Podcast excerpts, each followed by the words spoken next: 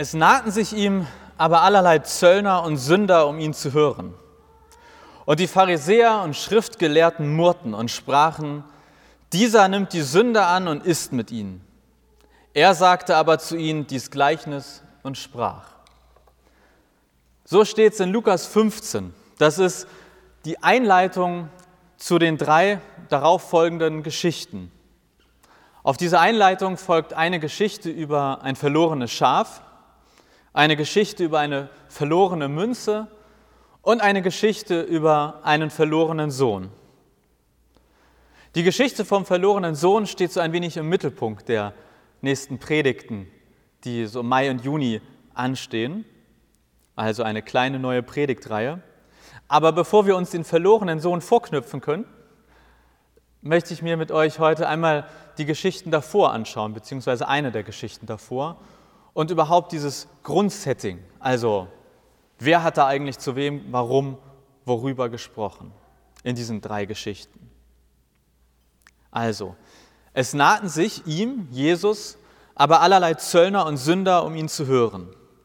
Und die Pharisäer murrten und sprachen, dieser nimmt die Sünder an und isst mit ihnen. Er, Jesus, sagte aber zu ihnen dies Gleichnis und sprach. Es sind also drei Geschichten, die ein Gleichnis sind. Und dieses Gleichnis von Jesus ist die Antwort auf das Meckern der Pharisäer. Es gibt also drei Gruppen. Jesus, die Pharisäer und die Sünder. In der historischen Situation damals, also in der Jesus diese Geschichte erzählt hat oder erzählt haben soll, da meckern die Pharisäer, weil Jesus mit den Sündern ist. Und exakt diese drei Gruppen kommen in den Geschichten dann auch wieder vor. In der Geschichte vom verlorenen Schaf, da geht es um einen Hirten, der 100 Schafe hat und eines davon verliert. In dieser Geschichte ist Jesus der Hirte, die Pharisäer sind die 99 Schafe und die Sünder sind das eine verlorene Schaf.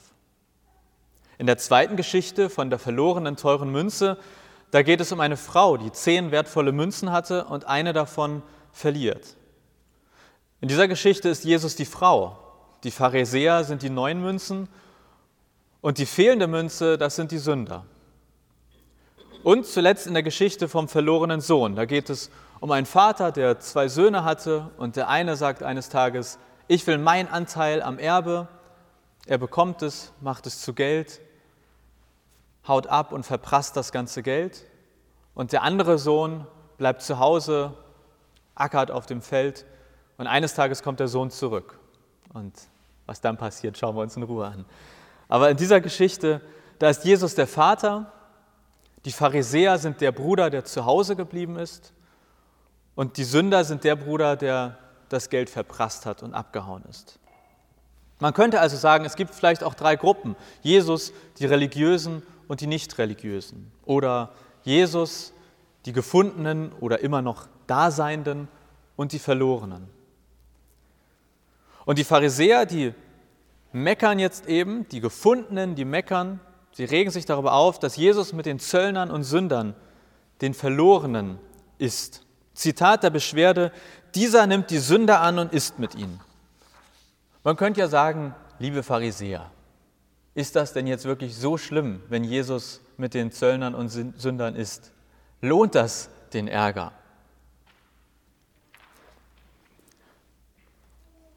Vielleicht sagt ihr gleich ja, vielleicht sagt ihr gleich nein, aber ich möchte zumindest kurz vorstellen, wer diese Sünder und Zöllner eigentlich waren, um vielleicht den Ärger der Pharisäer besser verstehen zu können. Kurz gesagt, in dieser Geschichte sind die Sünder Menschen ohne moralische Prinzipien. Menschen ohne jegliche moralische oder ohne jeglichen moralischen Charakter. Denn Zöllner, die hier anscheinend vor allem gemeint sind, das waren Steuereintreiber. Ich versuche das mal mit einem Bild und ich hoffe, dass ihr danach nicht eure negative Energie auf mich übertragt. Aber stellt euch vor, ich bekomme von der Stadt Hamburg eine Urkunde, dass ich ab sofort eure Steuern eintreiben darf. Oder ich bekomme eine Urkunde, dass ich ab sofort immer beim HVV an der Kasse stehe und im Bus vorne sage, wie viel ihr zahlen müsst. Da könnte man sagen, das ist per se nicht schlecht. Ja, wenn die Stadt sagt, Jonas, ab sofort von allen Lobrüggern Steuern eintreiben. Das Problem an der Sache ist, man sagt mir nicht, wie viel ich von euch abnehmen soll, sondern nur, wie viel ich der Stadt Hamburg quasi abgeben muss. Das heißt, ich bekomme zwar eine Urkunde als Zöllner, als Steuereintreiber, und da steht drauf, du darfst für Lobrügge die Steuern eintreiben und dafür zahlst du jetzt pro Monat 10.000 Euro an die Stadt Hamburg. Für die Stadt Hamburg hat das den Vorteil, da kommen jeden Monat 10.000 rein und sonst können sie mich dafür verantwortlich machen. Aber ich habe jetzt die Macht, so viel Steuern von euch zu nehmen, wie ich halt gerade möchte. Das heißt, wenn ihr das nächste Mal in den Bus steigt und 3,10 Euro für die Einzelfahrt zahlen wollt, oder 3 Euro, was sie auch immer kostet, vielleicht sitze ich da und sage, heute 5 Euro. Vielleicht sage ich auch 10 oder 20, einfach weil ich es kann. Und wenn ihr sagt, das ist aber nicht erlaubt, dann hole ich die Urkunde raus und sage, guck, ich darf das. Genau das ist quasi bei den Zöllnern passiert. Die durften für Rom von den Bürgern das Geld eintreiben, haben aber immer, oder davon geht man aus, immer mehr genommen, als sie eigentlich mussten. Und deshalb waren es sehr unbeliebte Menschen, Menschen, denen man vorgeworfen hat, dass sie sich auf Kosten anderer bereichern. Die haben selber gut gelebt, im übertragenen Sinne haben die ein dickes Auto gefahren, aber andere haben in der Zeit am Hungertuch genagt, weil sie so hohe Steuern, so hohen Wegezoll von den Menschen eingezogen haben. Also, vielleicht so der Hauch einer Idee, warum Zöllner unbeliebt waren, weil sie ihr Geld damit verdient haben, dass sie anderen Menschen mehr abgenommen haben, als diese eigentlich zahlen mussten. Und mit solchen Leuten ist Jesus. Und Essen, das war nicht nur so irgendwie, naja, man aß halt, mit wem man gerade sich getroffen hat, sondern wenn so ein, ich sage, religiöser Führer wie Jesus mit jemandem gegessen hat, dann hatte das eine ganz starke Außenwirkung. Denn dann dachten die Pharisäer, wenn Jesus mit, den, mit diesen Steuereintreibern isst, dann heißt er gut, was sie tun. Dann sagt er ja irgendwie, ich nehme dich an, wie du bist. Macht nichts, dass du andere arme Leute hier ausnimmst. Wie kann also Jesus nur mit solchen Menschen ohne Moral eine richtig tiefgehende Gemeinschaft haben? Jesus sagte aber zu ihnen dies Gleichnis und sprach. Also wie kann Jesus nur mit diesen Menschen so tiefgehende Gemeinschaft haben? Die Antwort darauf ist das Gleichnis, sind die drei Geschichten. Das ist Jesus Antwort auf das Meckern der Pharisäer, indem er und er erklärt mit den drei Geschichten, warum er mit solchen Menschen zusammensitzt und isst. Und die steigern sich, die drei Geschichten. Bei den Schafen ist eins von 100 verloren, bei der Münze schon eine Münze von 10 und bei den Söhnen einer von zwei. In der ersten Geschichte geht es um Tiere, in der zweiten um Geld und in der dritten um Menschen.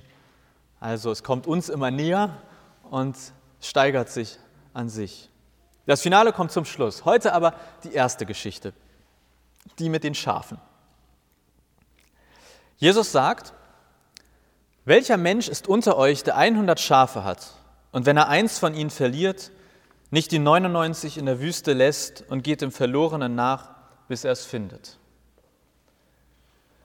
100 Schafe zu besitzen, besitzt jemand 100 Schafe hier? Nein, war damals großer Reichtum. Man hat nicht einfach so mal 100 Schafe besessen. Und wer 100 Schafe besaß, der hat die nicht mehr selbst gehütet, sondern hat einen Hirten angestellt, der dann sich um diese Schafe kümmert. Vielleicht war das aber auch gar nicht eine Person, dem diese 100 Schafe gehörten, sondern eine Gemeinschaft, eine Dorfgemeinschaft.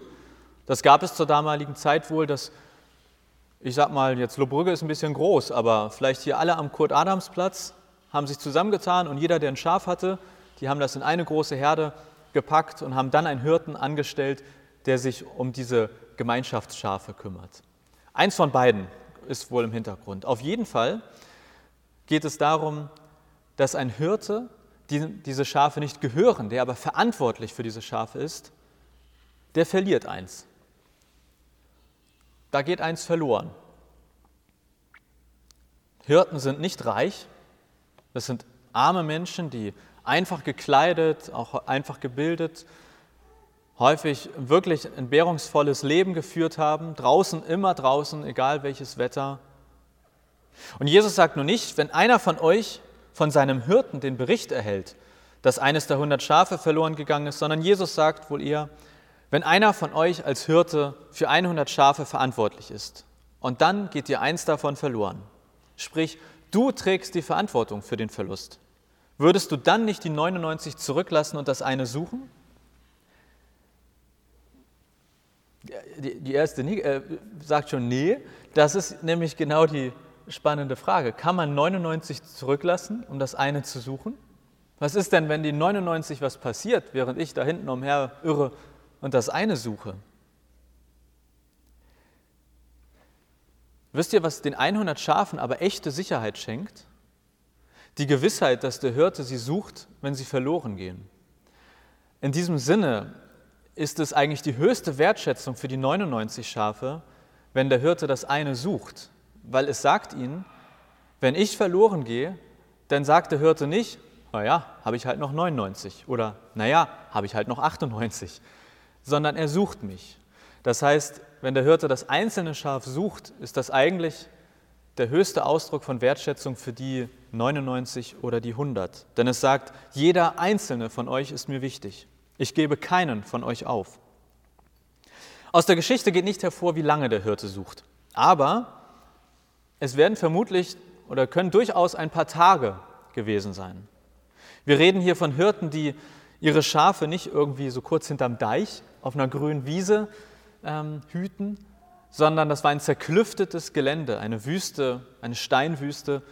Ich habe das vor kurzem ja schon erzählt, ich war zum ersten Mal in Marokko Anfang des Jahres und Marokko ist nicht der Ort, wo diese Geschichte spielt, aber es kommt ihr schon mal deutlich näher als Deutschland und das gibt nochmal so ein ganz anderes Bild auf die Geschichten, weil da ist wirklich, also da will man nicht länger als, ich will da nicht länger als eine halbe Stunde umherirren.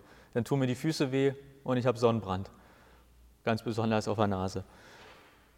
Also dieser Hirte, der sucht und sucht vielleicht tagelang und dann heißt es in der Geschichte, und wenn er es gefunden hat, so legt er sich das Schaf auf die Schultern voller Freude. Hat jemand von euch schon mal ein Schaf getragen? Ich auch nicht, aber ich habe recherchiert. Dann können Sie gleich korrigieren. Ich habe recherchiert, es ist keine Freude, ein ausgewachsenes Schaf zu tragen. Erst recht nicht durch unwegsames Gelände. Denn so ein Schaf, ein ausgewachsenes Schaf, das ist schwer. Der Hirte hat das Tier vermutlich auf seinen Schultern getragen, die Beine nach vorne, dann bindet man die Beine zusammen und dann hat man volle Kontrolle über das Schaf, aber noch lange keine Freude. Das ist immer noch schwer. Aber der Hirte, heißt es, trägt das Schaf voller Freude, obwohl die eigentliche Arbeit noch vor ihm liegt, der Rücktransport. Vielleicht kennt ihr Bilder von Jesus mit so einem kleinen Lamm auf dem Arm. In der Kunst gibt es das. Das ist sehr verniedlich dargestellt, wenn es diese Geschichte darstellen soll, dass, dass der Hirte quasi nur so ein kleines, süßes Lamm wieder nach Hause trägt. Aber ein großes, ausgewachsenes Schaf über eine Steinwüste hoch und runter, das ist Arbeit. Und dann heißt es, und wenn er heimkommt, dann ruft der Hirte seine Freunde und Nachbarn und spricht zu ihnen, freut euch mit mir, denn ich habe mein Schaf gefunden, das verloren war. Also vielleicht ist hier wirklich eher so eine Dorfgemeinschaft von Jesus gemeint. Wir alle teilen uns 100 Schafe, jeder hat quasi einen Anteil an den Schafen oder jeder steuert ein, zwei Schafe bei. Dann kommt die schlechte Nachricht, eins ist verloren. Und wir stehen kurz davor, einen gemeinsamen Verlust zu tragen. Und dann kommt der Hirte zurück und sagt, es ist wieder da. Also aus dem möglichen gemeinsamen Verlust ist gemeinsame Freude geworden. Und deshalb stoßen wir am Ende alle einmal an auf das verlorene Schaf. Man könnte sagen, Ende gut, alles gut in dieser Geschichte. Jesus sagt, so wird auch Freude im Himmel sein über einen Sünder, der Buße tut, mehr als über 99 Gerechte, die der Buße nicht bedürfen. Jesus hat diese Geschichte den Pharisäern damals erzählt, weil sie gemeckert haben, wieso er sich mit diesen Verlorenen, mit diesen Steuereintreibern abgibt. Ich glaube, dass diese Geschichte aber auch sehr konkret was mit uns heute zu tun hat. Ich glaube, dass auf eine Art Jesus auch uns die Geschichte heute erzählt. Denn wir können einerseits die Pharisäer sein, die 99 Schafe, wir können aber auch die Zöllner sein, die Steuereintreiber, das eine Schaf. Und ja, wir können uns auch ein Beispiel an dem guten Hirten nehmen. Wir als Gemeinde können die 99 Schafe sein, die meckern, dass es nur noch um das eine verlorene Schaf geht, die unzufrieden sind, weil sich plötzlich nicht mehr alles um uns dreht, um uns, die da sind, sondern um die, die nicht mehr da sind. Wir als Gemeinde können die Pharisäer sein, die kein Verständnis aufbringen, dass der Schwerpunkt immer darauf liegt, die zurückzubringen, die nicht mehr da sind. Wir als Kirche könnten uns ein Beispiel an dem guten Hirten aus der Geschichte nehmen. In der Geschichte tut dieser gute Hirte nämlich vier Dinge. Erstens, er übernimmt Verantwortung für den Verlust. Zweitens, er sucht, ohne auf die Kosten zu achten. Drittens, er nimmt freudig die Kosten des Rücktransportes auf sich. Und viertens, er freut sich mit der Gemeinschaft über den Erfolg. Eine Kirche als guter Hirte übernimmt Verantwortung für den Verlust von Kirchenmitgliedern. Wir haben viele, viele Menschen verloren. Wir haben sie verloren. Dafür müssen wir Verantwortung übernehmen. Eine Kirche als guter Hirte sucht, ohne auf die Kosten zu achten. Wir müssen uns als Kirche auf den Weg machen. Und ja, das kostet uns Anstrengung, Arbeit, Geld, Zeit und Überwindung. Eine Kirche als guter Hirte nimmt freudig die Kosten des Rücktransportes auf sich, denn es ist mit dem Finden allein nicht getan. Die eigentliche Arbeit beginnt dann, wenn man das Schaf auf, dem, auf den Schultern hat und es nach Hause bringt. Eine Kirche als guter Hirte freut sich mit der Gemeinschaft über den Erfolg. Kein Neid, weil die Gemeinde nebenan Schafe gefunden hat.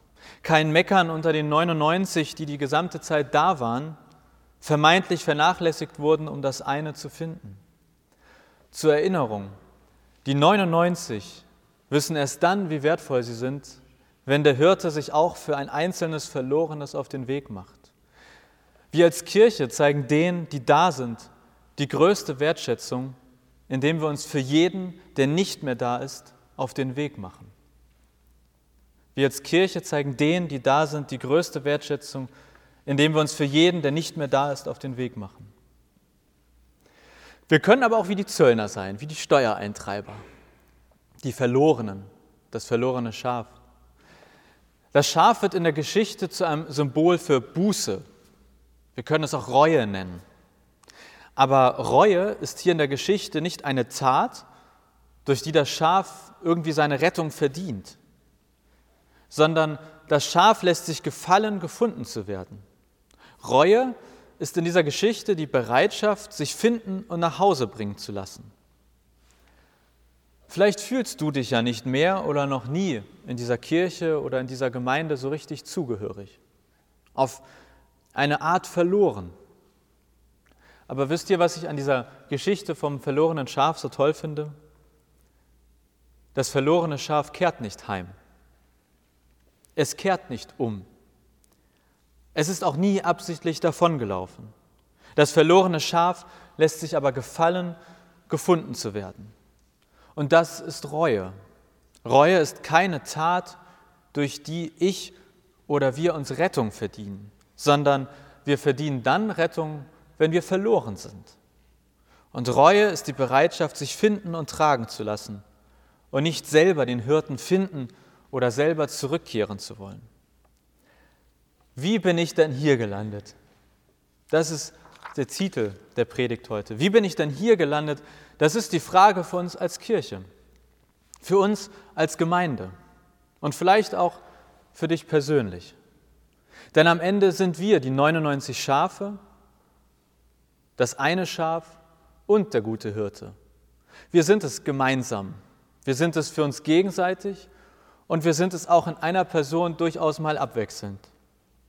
Wir sind das verlorene Schaf, verloren gegangen und voller Reue. Wir sind die 99, die noch da sind und zurückgelassen werden, damit das eine gesucht wird und damit vielleicht nicht zurechtkommen.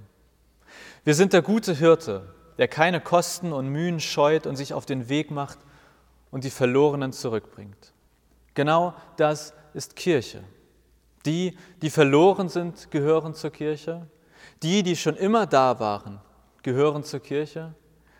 Und die suchende und heim, der suchende und heimbringende Hirte, das ist Kirche.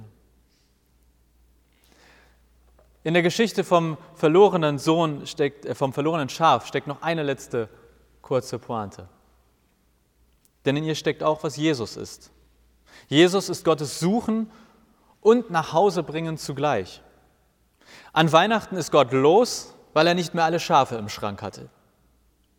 Und an Ostern hat Gott alle verlorenen Schafe auf die Schultern genommen und sie nach Hause gebracht. Seit Ostern brauchen wir keine ADAC Plus Mitgliedschaft mehr für den kostenlosen Rücktransport.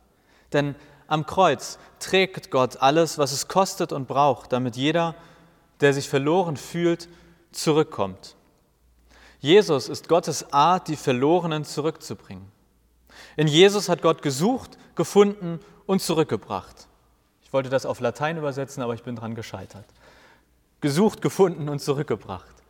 In diesem Sinne, wenn du dich verloren fühlst, du musst nicht umherirren. Du musst nicht zurücklaufen oder den Weg kennen. Das Kreuz hier vorne ist das Zeichen für unseren Gott, der dich sucht, findet und zurückträgt. Er trägt alle Kosten und er trägt dich. Das Schaf steht für Reue und für deine Bereitschaft, dich finden und tragen zu lassen. Und wenn du dich als Teil der 99 fühlst, es geht nicht darum, dich zurückzulassen, sondern es geht darum, dass wir in Kirche niemanden zurücklassen, keinen aufgeben, sondern jeden suchen. Denn wir als Kirche tragen die Verantwortung für die Verlorenen nicht andersherum. Und deshalb ist es unsere Aufgabe als Kirche zu suchen, ohne auf die Kosten zu achten. Wir als Kirche folgen dem guten Hirten und bringen die Verlorenen zurück. Und ja, das wird kosten, und zwar weit mehr als Geld. Aber wir als Kirche haben keine größere Freude als Wiedersehensfreude. Es gibt nichts, was wir hier lieber sagen als Willkommen zurück. Deshalb haben sich die Zöllner und Sünder um Jesus gesammelt. Nicht, weil er gut hieß, was sie taten, sondern weil er sie von Herzen willkommen hieß. Denn das ist es, was der Gott der Bibel jedem, der sich verloren fühlt, zuruft. Willkommen zurück.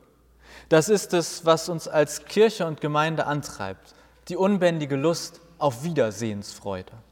Deshalb lasst uns gemeinsam einander und den Menschen um uns herum ganz neu und immer wieder zurufen. Willkommen zurück. Amen.